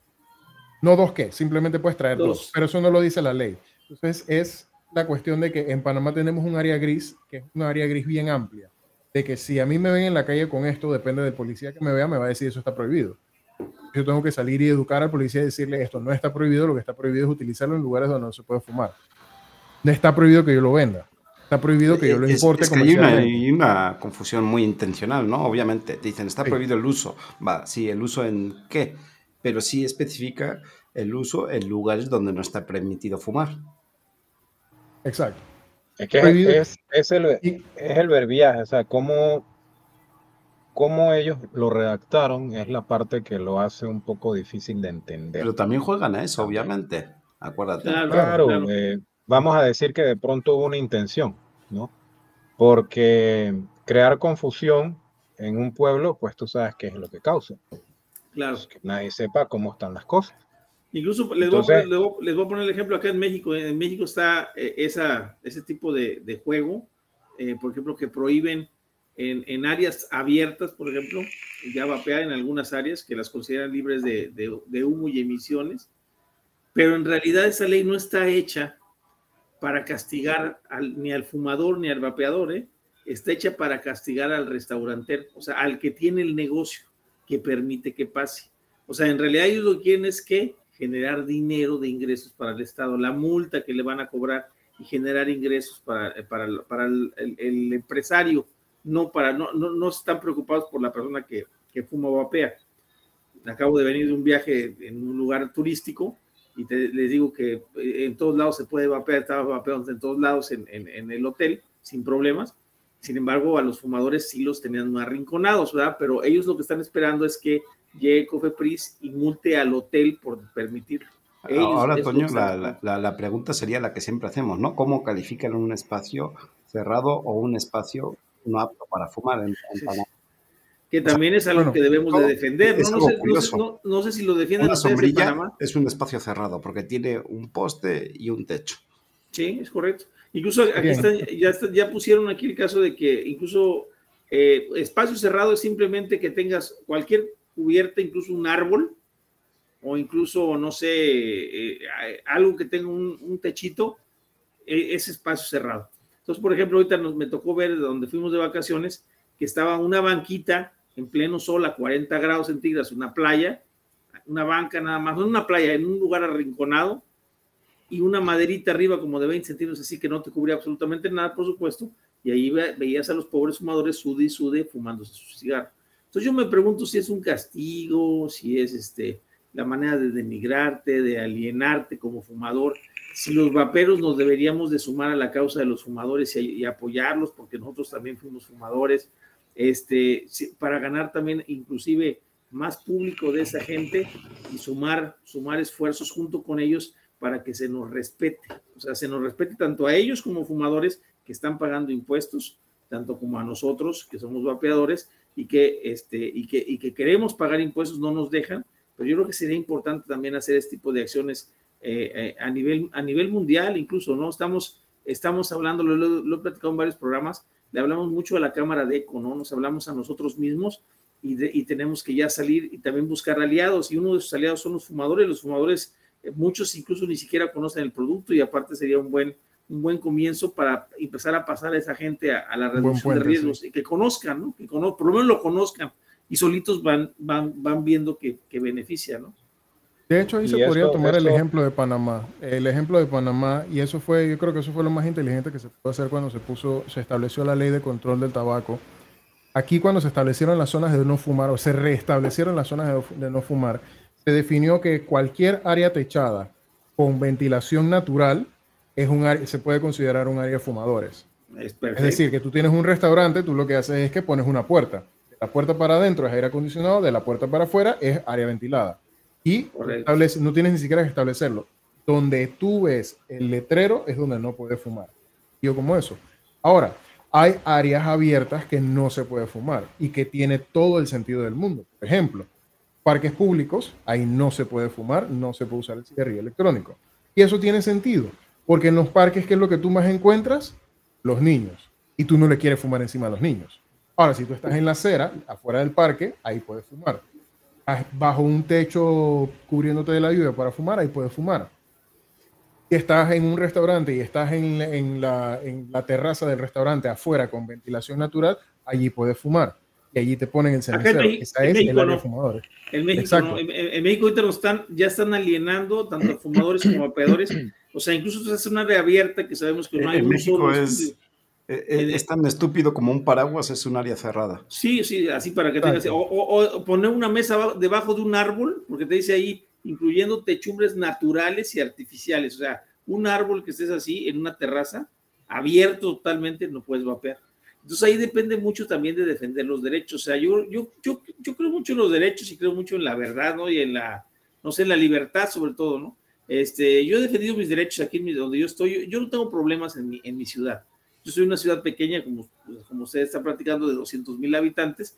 Entonces, aquí acostumbrado a la gente que yo estoy en restaurantes, en áreas abiertas, hay muchos bohíos, ese tipo, vapeo y sin ningún problema. Nadie se queja, porque ya a todos les he, he, he aleccionado, he evangelizado a muchísima gente aquí, pero en, ciudades grandes, como por ejemplo la Ciudad de México, es muy difícil ya encontrar gente, por ejemplo, que, que, que, que vapee, incluso en lugares abiertos. Es increíble, los están, nos están denigrando y cada vez nos van, nos van apartando más, ¿no? Como si fuéramos apestados. Y, no, y eso yo no quiero que vuelva a pasar porque yo fumé 37 años, los últimos 23 cajetillas al día. Entonces, yo no quiero que me vuelvan a tratar como fumador y me estén denigrando. Ahora, tampoco me gusta que lo hagan con el fumador porque pues también tiene su derecho él, ¿no? Si está en un área abierta y él, quiere, y él quiere consumir el tabaco, bueno, pues es su rollo. O sea, yo soy a favor de la libertad, ¿no? O sea, cada quien puede consumir lo que quiera. Sí. Eh, bueno, ves que el programa es de una hora, vamos acercándonos. Sí, bueno, ya sí. nos pasamos un poquito, pero aún tengo una pregunta que me gustaría hacerle a los dos. Eh, ¿Qué podemos aprender de las experiencias y opiniones de Tomás y José sobre la reducción de daños en Panamá? Pues muchas cosas. No, no, a ellos, a ellos la pregunta que ahora sí, que se publicite. Bien. Publicítense. De mí lo que, lo que pueden dale, aprender. Pepe, dale, Pepe, dale, Pepe. De, de, mí lo que pueden aprender. Y, y, se los digo porque cuando yo comencé con esto, yo comencé a investigar. Y digo, también cuestión mía de que yo crecí enfrente de una computadora. Mi la mayor parte de mi adolescencia fue enfrente de una computadora y yo estoy resolviendo los problemas en mi vida, casi todos los problemas en mi vida, eh, con Google desde el 2001. La información está allá afuera. Vivimos en la era de la información. Hoy día hay un montón de información y lo, último que uno debe hacer como ciudadano es formarse una opinión por lo que alguien dijo, porque el que dirán siempre va a mal guiar la opinión pública. Lo mejor que uno puede hacer es buscar información, buscarse y aprender. Y fue como yo comencé mi viaje y fue como yo eventualmente comencé a armar mis propios mods, comencé a armar mis propios cables y fui poco a poco aprendiendo. Todo buscando información, tomándome el tiempo de leer, porque a, simplemente leyendo sobre el tema del vapeo y, le, el cigarrillo electrónico y de, y de, la reducción de daño, me di cuenta que efectivamente esto es una buena solución para dejar de fumar. Claro, he estado vapeando nueve años porque cambié un hábito por el otro. Y por temas muy personales, realmente yo, he preferido mantener, mantenerme No significa que una persona que vaya a comenzar a vapear se tiene que quedar vapeando. La idea de vapear es dejar de fumar, ya sea reducción de daño o cesación. Es una excelente herramienta. Entonces, de la experiencia que yo he tenido aquí en Panamá, no solo como activista, sino como vapeador, es que estar informado es la primera línea de defensa que uno tiene para defender sus derechos.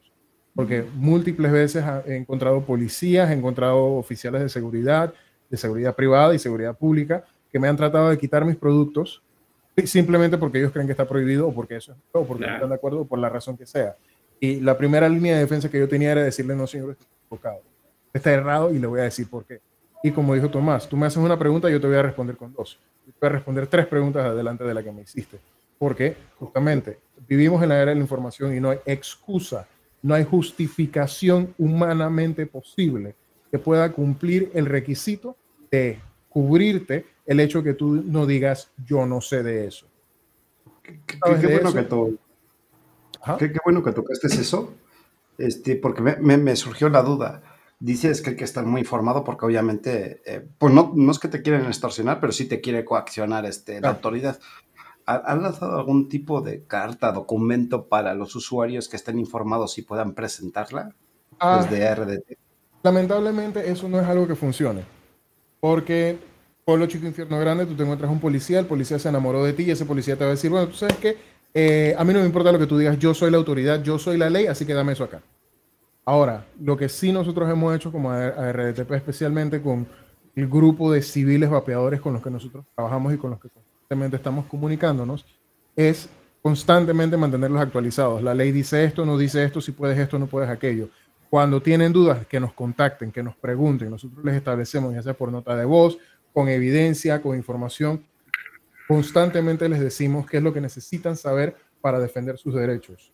Y además de eso, que cada vez que hay una actualización legalmente en Panamá o de procedimientos en Panamá, les dejamos saber y les informamos que, cómo se interpreta esto. Porque las noticias te van a decir, como lo han hecho muchas veces, el cigarrillo electrónico está prohibido en Panamá. Técnicamente es cierto, pero no es del todo cierto. Hay una verdad de trasfondo el cigarrillo electrónico está, está prohibido en Panamá para su consumo en áreas que están delineadas como áreas libres de humo. El resto de esa frase es lo que ellos necesitan saber y eso es lo que nosotros información. Mira, la educación es un tema muy importante en todo esto y segundo lo que dice Pepe. Nosotros acá tratamos siempre de mantener informadas a las personas es un poco difícil llegar más allá y te lo pongo por un ejemplo. Nosotros hemos estado en radio, en, en radiofrecuencias importantes de Panamá. Hemos, hemos estado en televisoras nacionales eh, múltiples veces. Y es como lo que pasa hoy, por lo menos con esa televisora, televisora nacional. Hemos estado, yo creo que desde lo que va como unas 10 veces, Pepe. Yo creo que, yo creo que un poquito más. Y, 11 veces. Y hoy nos tiran prácticamente a matar. O sea, llámale estrategia que tiene un trasfondo, llámale como tú quieras, pero igual, de igual manera te deja con un sinsabor y, y te da a entender un poquito más de que en realidad el, el campo de batalla está muy fuerte, Pero seguimos, seguimos dándole, seguimos metiéndole. Una, una cosa que, que puede dejarle dicho, que podemos dejarle dicho a las demás asociaciones y, a otras asociaciones que independientemente de todo recibimos mucha ayuda de asociaciones internacionales. Eh, es que no se dejen, al igual que los usuarios, no se dejen, manténganse informados, sepan de su ley, sepan cómo están, no sean aquel clásico vapero que dice, ah, si lo puedo conseguir, pues me vale madre todo lo demás. No, apoya la causa, se parte, ayuda al que lo necesita, al que necesita esa información, que no la tiene, que debe de conocer. Eso es parte de una enseñanza que puede ayudar a salvar vidas. Así de sencillo. Y, coño, hay tantas, tantas experiencias que nosotros hemos tenido acá que tanto en cierto modo han sido victoriosas como en otras han sido eh, dejarte con un sinsabor, ¿no? Pero nosotros no escampamos en lo que son las notas. De hecho, por ahí hay una nota que, que va a salir en referencia a, a, lo de, a lo de hoy. Y hay otra nota también que va a salir en cuanto a lo que se ha estado hablando en relación a lo de la ley. Eh, por lo menos el ministerio ya la aprobó, ya la tiene y bueno, estamos esperando para ver qué es lo que van a decir. Si es o no es. Pero tenemos suficientes pruebas para hacer saber de que es inconstitucional. Si no lo aceptan, coño, ahí sí ya, como quien dice, torció la puerta al rabo, ¿no? Está tan tácito y sobreentendido que entonces hay un poder que nosotros sabemos quiénes son, que están detrás de todo y que simplemente no quieren que suceda. Tienen 420 millones de razones para eso. Y 500 más. Te, pongo, te pongo un ejemplo. Mira, te pongo un ejemplo en ese ámbito. No sé si ustedes en su país han conocido un producto que se llama Peipacoa, que es para la tos, eh, un producto chino. No sé si lo conocen. Sí, jarabe chino. el jarabe chino, lo, lo, así lo conocen en México. Como, jarabe chino. Sí. le dicen. bueno, ese producto, coño, era, es, es, es bueno. Es muy bueno para los temas de la tos y todo lo demás. Bueno, al gobierno, y me imagino que la industria farmacéutica le dio cosquillas y simplemente decidió quitarla del mercado y no dejarla entrar. Entonces, si eso ocurre con un simple producto, ¿qué ocurre con nosotros? ¿Ya? La pelea y la batalla es fuerte. Nadie dice que la vamos a ganar, nadie dice que la podamos perder, pero si no se intenta, no se logra nada. No se consigue nada. Lo Mira, que yo más pido, lo que yo más pido a, ciencia cierta y que siempre lo he dicho en todas las entrevistas, en todo lo que nosotros hacemos, es que traten de apoyar, apoyen, no traten, apoyen a la asociación que está en su país. Es muy importante, porque de eso, ellos son, o sea, las asociaciones somos los que tenemos, en cierto modo, la posibilidad de poder llegar a los que toman las decisiones, así sea que nos hagan caso o no nos hagan caso, pero somos los que en cierto modo estamos enfrente. Lastimosamente, sin el pueblo, sin los que están acá, sin nosotros los civiles, que me incluyo, no podemos hacer nada. Ya lo veremos en la COP. Vamos a ver si en realidad Panamá despierta de ese letarde y dice, hey, yo vapeo, yo estoy aquí, estoy presente. ¿Ya? Porque verdaderamente se necesita. Y yo te puedo decir, yo no sé si ese día que llegue la COP, cuando nosotros hagamos mención de que traten de llegar, de que traten de haber vaperos panameños, lleguen. Porque inclusive hasta ellos tienen miedo de ser juzgados, de ser eh, denigrados, como tú decías, Antonio, eh, muchas cosas. Porque conozco personas que vapean pero vapean cuando llegan a su casa. No vapean en su carro porque tienen miedo de que un tránsito eh, haya un retén y el tránsito le quite el, el vaporizador. Hay personas que no lo llevan ni a sus trabajos ni nada, o sea, hay, hay un miedo y más que nada por cómo son las autoridades aquí en Panamá en ese sentido. Si te quieren llevar, te llevan, hermano. Y vas a tener que ir allá a la comisaría, entonces a pelear con esa gente para que después pierdas todo un bendito día y te digan, ah, te tenía razón.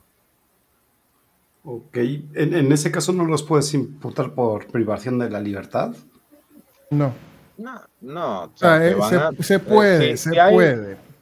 Si hay una multa, mira, si hay una multa, la multa sería administrativa. No, a ellos, a ellos, obviamente, te, te, están privando de la libertad sin razón alguna. Bueno, okay. sí, en cierto sentido, pero eso es como cuando te accidentas con un policía en la calle, ¿quién tú crees que va a perder? El de siempre. Sí.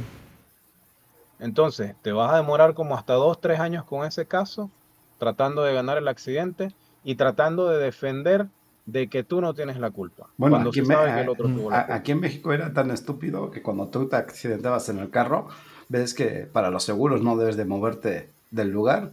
Bueno, si Ajá. te apartabas tantito, si no te apartabas tantito para permitir el tránsito, te ponían una multa por obstrucción de la vialidad.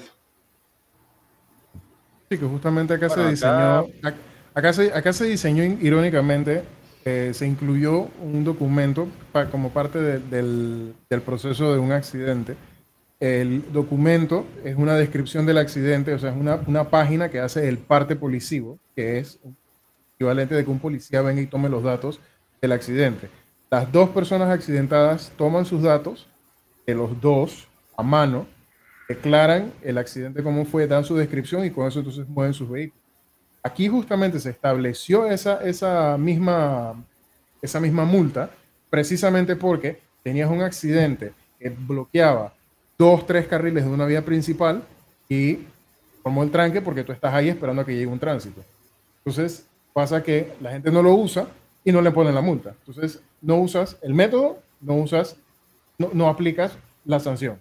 Y con el tema de la privación de libertad, aquí en Panamá hay un estándar de que tú puedes estar bajo o en medida cautelar o bajo, no es un arresto, sino es una retención, una retención cautelar de 24 horas bajo investigación.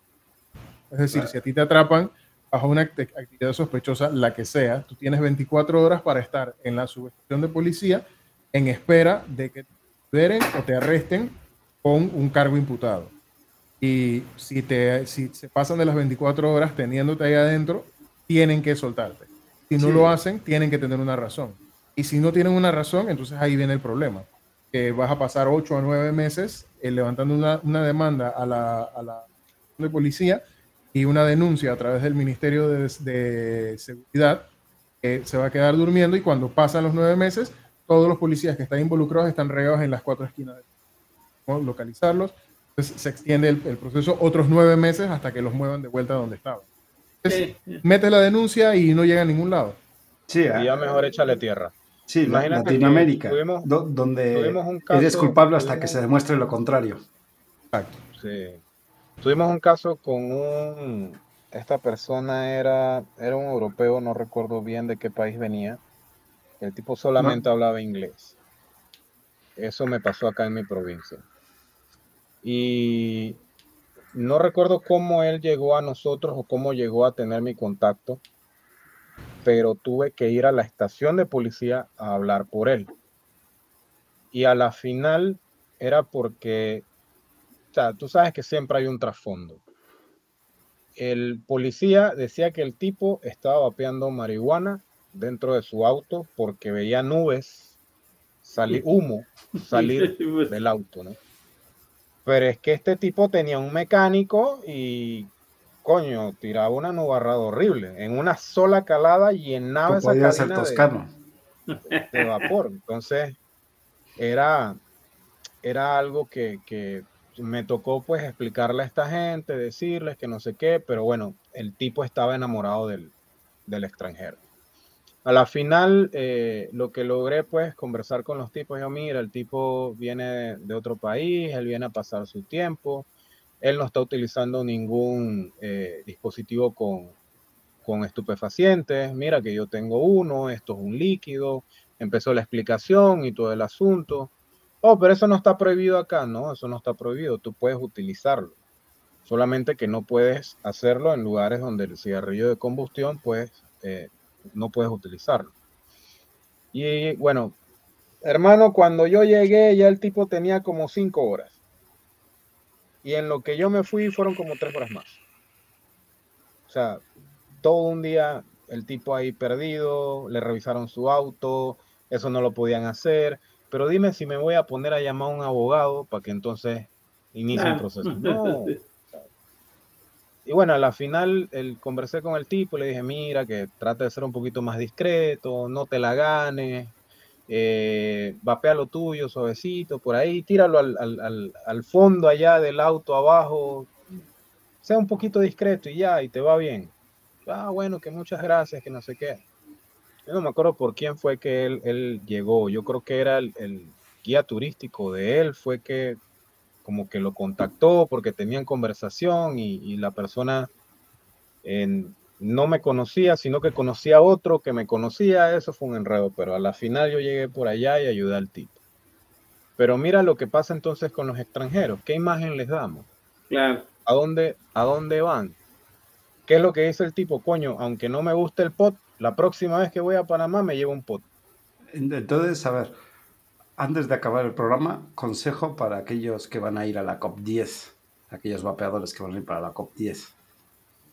Mira, eh, yo creo que Pepe habló de eso, del tema, que esa fue una parte que estaba viendo ahí en, YouTube. Bueno, eh, eso era para cómo entrar al país, pero ahora dentro. Bueno, eh, entrando al país y llegando, papá, metan toda esa maleta. Y dispersenlo por todos lados, pero metan todo en esa maleta que va en la cabina. Da milagro, llévense un potcito ahí, bien, con ustedes pero en cualquier momento que tengan la oportunidad, háganla así y para otro bolsillo. Cuando están acá, sean discretos. Eh, si llega un momento en la protesta que hay que tirar nube, tire nube, porque ya está en la protesta. Si está en los hoteles, respete los hoteles. Eh, normalmente, cuando están. No vayan a Australia. sí, me Ahí todo mata, además. Sí. Eh, cuando están en los hoteles, bueno, no sé si ya lo han probado en otros lugares que han estado, las personas que vienen para acá, bueno, si han viajado y se han percatado, pues que están en hoteles y vapean, pues no pasa nada porque los detectores de humo no son para, para propilenglicol, por así decirlo, y de hecho no hay vapeo de segunda mano, así que eso ni llegaría ya. Y no pasa nada, pero sean discretos porque en cierto modo cuando acá, o sea, hay un morbo en relación al tema del vapeo y las personas siempre están, tú sabes, por ahí, ay, mira, ese vapea, ese vapea, ese vapea, dile, dile al conserje, ay, que no, que ese no puede estar aquí, entonces vienen los problemas, ¿no? O sea, sean discretos, no se la ganen, no se la ganen, así de sencillo ya sabes, todos en el Panama Convention Center con un mecánico 0.08 en la resistencia. Cuando ya están, cuando ya están en la COP y empieza el tema de la protesta pacífica, delen como quieran. No, no creo que vayan a llevarse a 20, 30, 40 personas en un solo viaje o vayan a traer un bus de estos. Bueno, nosotros le decimos acá tiempo de Diablo Rojo, googleenlo, googleenlo para que sepan que es un Diablo Rojo, se lo voy a dejar de tarea. Y vengan en un diablo rojo y, se lleven a los 40, ¿no? O sea, no la, creo la, que la delegación mexicana se metan con ustedes. Está esperando llevar una, una, una chinampa grande porque van a bloquear el canal. O sea, van a poner la chinampa, van a extender sus brazos y van, a bloquear el canal para que no pase nadie hasta que aprueben el vapor. Bueno, primero, pero, pero eso no sería buena idea porque eso afecta a medio planeta. Primero, primero déjame, déjame salir de la ignorance. ¿Y qué es una chi, chique? Una, una barcaza. Es, una, es una barca, una barca larguita. Todos van a poner ahí un pancarta y salven al vapeo y todos van a abrazar y se van a poner así todos. La delegación mexicana Y se la van a llevar desde México, de aquí desde Xochimilco se la van a llevar para allá. En español de niño de 12 años, el arca no es, pues. sí, pero, en chiquito. Pero en chiquito. Déjame, déjame hacer la traducción al, panameño. Eso es, eso es una, una canoa. Una, más una, una, panga, una panga. Una, panga, sí, una, panga, pero bien larga. Una panga bien larga. Así. Ya, ya, ya. Mira, una cosa que, antes, antes, de que se me, antes, de que, antes de que se me pase, hay algo que, que unas palabras que, que, dijo Javier Fernández en el foro que nosotros estuvimos, porque resonaron mucho conmigo. Los vapeadores somos gente estudiada porque nos interesa nuestra salud y la reducción de daño. Y eso resonó bastante conmigo por lo que les decía. Era la primera vez que yo realmente escuchaba a alguien que era activista mencionar ese tema de que nosotros somos gente estudiada. Y nosotros cuando tenemos, al menos Tomás y yo, cuando, cuando Tomás y yo, y bueno, el resto de la asociación, cuando tenemos conversaciones, que tenemos los debates vapeadores, hablamos horas de temas que son comunes para nosotros, pero estamos hablando horas como si estuviéramos hablando de física nuclear que justamente nosotros, yo aprendí, yo aprendí de electrónica y de, y de corrientes justamente con el vapeo. Eso me llevó a comprar un multímetro. Con el multímetro comencé a medir todo. me di cuenta, ah, con el multímetro yo puedo medir la carga de la batería. Ah, cuando la batería tiene menos de un- una batería de 1.5 voltios, cuando llega a 1.3 voltios ya se descargó. Está Oh, así que con ya, entonces una cosa llevó a la otra. Simplemente la un- absorber una pieza de información lleva a la otra.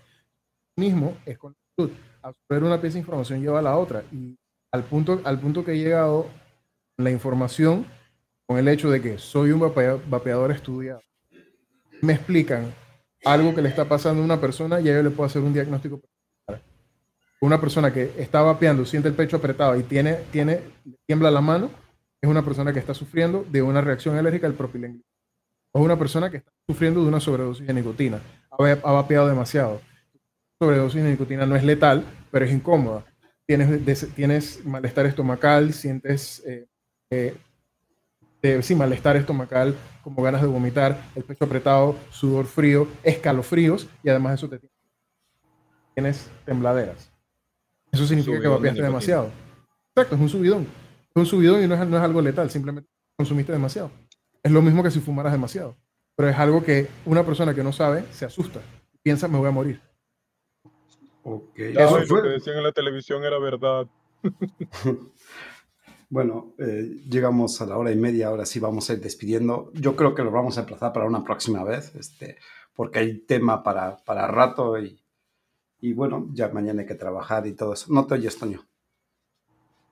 Después de la COP, definitivamente hay que invitarlos a ir porque van a ser los más enterados de todo. Además Sí, de los eh, que van a ir de, de- de delegados allá, ¿verdad? Pero, pero Ahí, ahí van a ser- vemos. Ahí vemos, por eso las preguntas, ¿no? De, de cómo vapear dentro, qué hacer cuando entras Claro. y, y- y algunas preguntitas que hice, pero bueno, repasen el programa. Este, ahora sí le voy a pedir a Tomás que se despida. Ya en la descripción del video dejé las redes de RDTP en el Linktree este, para que visiten todas y algún caso de estudio que he visto que también te publicada en el Linktree. Bueno, muchas gracias antes que nada por la, por la invitación. Definitivamente eh, es de agrado que piensen en nosotros, que nos apoyen definitivamente, porque no sé si lo han sentido, pero cuando un país se aproxima más o menos como quien dice al, al, al win, ya se siente, tú mismo te sientes como partícipe de ello, ¿no? Y sientes como que, hey, qué bueno, eh, Chile, Costa Rica, Colombia, lo está logrando, México, arriba, dale, échenle cabrones. Es bueno que, que hagamos este tipo de conversatorio porque así no solamente sabemos lo que está pasando en nuestro país local, sino en otros países. Así que les agradezco mucho la invitación. No, al contrario, gracias por dedicarnos un ratito de, de esta noche que, que de repente también se, se presentó un poquito complicada. Sí, Bueno, por, por mi parte, yo digo lo mismo. Muchas gracias por la invitación. Ah, Para mí, digo, Tomás lo sabe, a mí me encanta sentarme a hablar, informar, ciencias y obviamente con todos los, los activistas latinoamericanos. Mi suéter, no se me olvida cuando me lo regalaron. eh, es importante que compartamos nuestras experiencias y nuestras estrategias nosotros, especialmente que compartamos entre, entre nosotros mismos los activistas latinoamericanos eh, el establecer que tenemos el derecho humano al desarrollo de la personalidad, el desarrollo humano de la decisión propia y el, desarrollo, el, el derecho humano a la salud. Son derechos que se nos están truncando cuando se nos prohíbe el acceso a una herramienta de reducción de daño. Y bueno, agradecerles por la invitación y cuando quieran, yo estoy disponible para, para entrevista, consulta, pregunta, lo que quieran, yo estoy. Ustedes Al nada más avísenme a qué hora. El cotorreo, yo estoy. A mí me gusta Eh, hablar, así que Hay, hay que esperar la resolución de, de esta demanda que han interpuesto ante la Corte Suprema. Eh, estaremos Claro que sí. pendientes, porque pinta, pinta bueno, porque obviamente se ve que se pasaron todo, como dicen, por el arco del triunfo. créeme que la, Sí. la caja, la caja de evidencia eran como 12 o 15 libras. Yo la cargué y la tuve aquí. De hecho, lo que quedó de la caja está detrás de esa pilastra. Y esa caja pesaba 12 a 15 libras de pura evidencia.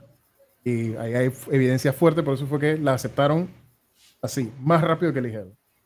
Y bueno, respecto a cualquier persona que esté viendo, que quiera saber más, que quiera preguntar más, quieren hablar con una enciclopedia, primero es pregúntenle a Jeff. Jeff Zamora, ese es el, ese es el doctor vapeo, él se la sabe toda. El único que sabe más Ese que él, yo creo que es el doctor Sussman. Enciclopedia. Ese man es la Ajá. enciclopedia andante. Lo, lo que pasa es que ayer no duerme. Para, un saludo para Juanjo también, oye, donde quiera que esté Ajá. Juanjo, por ahí. Saludos. Y Juanjo. sí. Saludos al tocayo Gorman. Saludos Ajá. también. por Gorman. Ve, y respecto a mi, a mi persona, si hay alguien que quiera saber más de Panamá o de Latinoamérica, si quieren saber más del tema, si quieren preguntar experiencias, técnicas, métodos, cómo cuidarse, cómo hidratarse, qué cuidados uno tiene que tener en dietas, qué recomendaciones se les puede dar, mi Instagram está abierto, arroba medicentío, literalmente medicentío. Eh, allí yo estoy disponible, escríbanme, quizás no les respondo hoy, pero apenas yo vea el mensaje les respondo y con gusto podemos tener la conversación que, necesiten, porque estamos ahí para no solamente buscar los derechos y asegurarlos, también estamos para apoyar a otros vapeadores. Así que a su disposición siempre. Igualmente, lo Mismo que, que a Tomás, gracias por compartir esta noche con, con nosotros este, y, y estar aquí un ratito. Toño, ¿te despides, por favor? Pues muchas gracias por acompañarnos, chicos, a todos los que estuvieron ahí en el chat, a nuestros invitados, pues muchas gracias por estar con nosotros y pues los esperamos muy pronto, yo creo que más pronto de lo que, de lo que se imaginan, vamos a estar juntos. Espero que eh, eh, después de la COP, casi de inmediato, tienen que estar ustedes por acá para explicarnos cómo se vivió, cómo, cómo vivieron el- la visita de tantos países, porque eso va a ser interesante, de tantos este, activistas de, diversos países. Y bueno, pues este, acá los tendremos para que nos, nos digan sus experiencias, ¿no? Bueno, de, mi parte, agradecer al panel y agradecer al chat por acompañarnos esta noche. Este, voy a acabar con la frase de siempre y voy a repetir la frase de ayer porque no, no pasa. La frase sigue estando viva. Bueno, nos podrán quitar el vapeo, pero jamás la libertad. Y les voy a dejar la, frasecita, que es la siguiente. Ninguna cantidad de evidencia logrará convencer a un idiota. Mark Twain. Señores, descansen, pase buenas noches. Nos vemos el próximo martes en Líneas de Poder.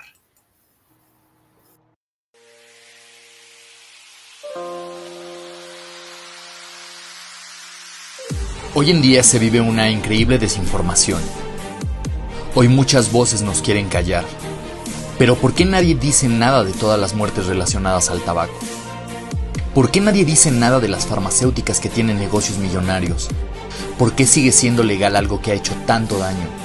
Hoy somos señalados por 100 casos, a diferencia de los millones que ha matado el tabaco. Hoy, si te dicen que es bueno o malo, no le hagas caso. Fórmate tu propio criterio. Yo sí creo en el vapeo. Yo sí creo en el vapeo. Yo sí creo en el vapeo. Yo sí creo en el vapeo. Yo sí creo en el vapeo. Yo sí creo en el vapeo. Yo sí creo en el vapeo. Yo sí creo en el vapeo.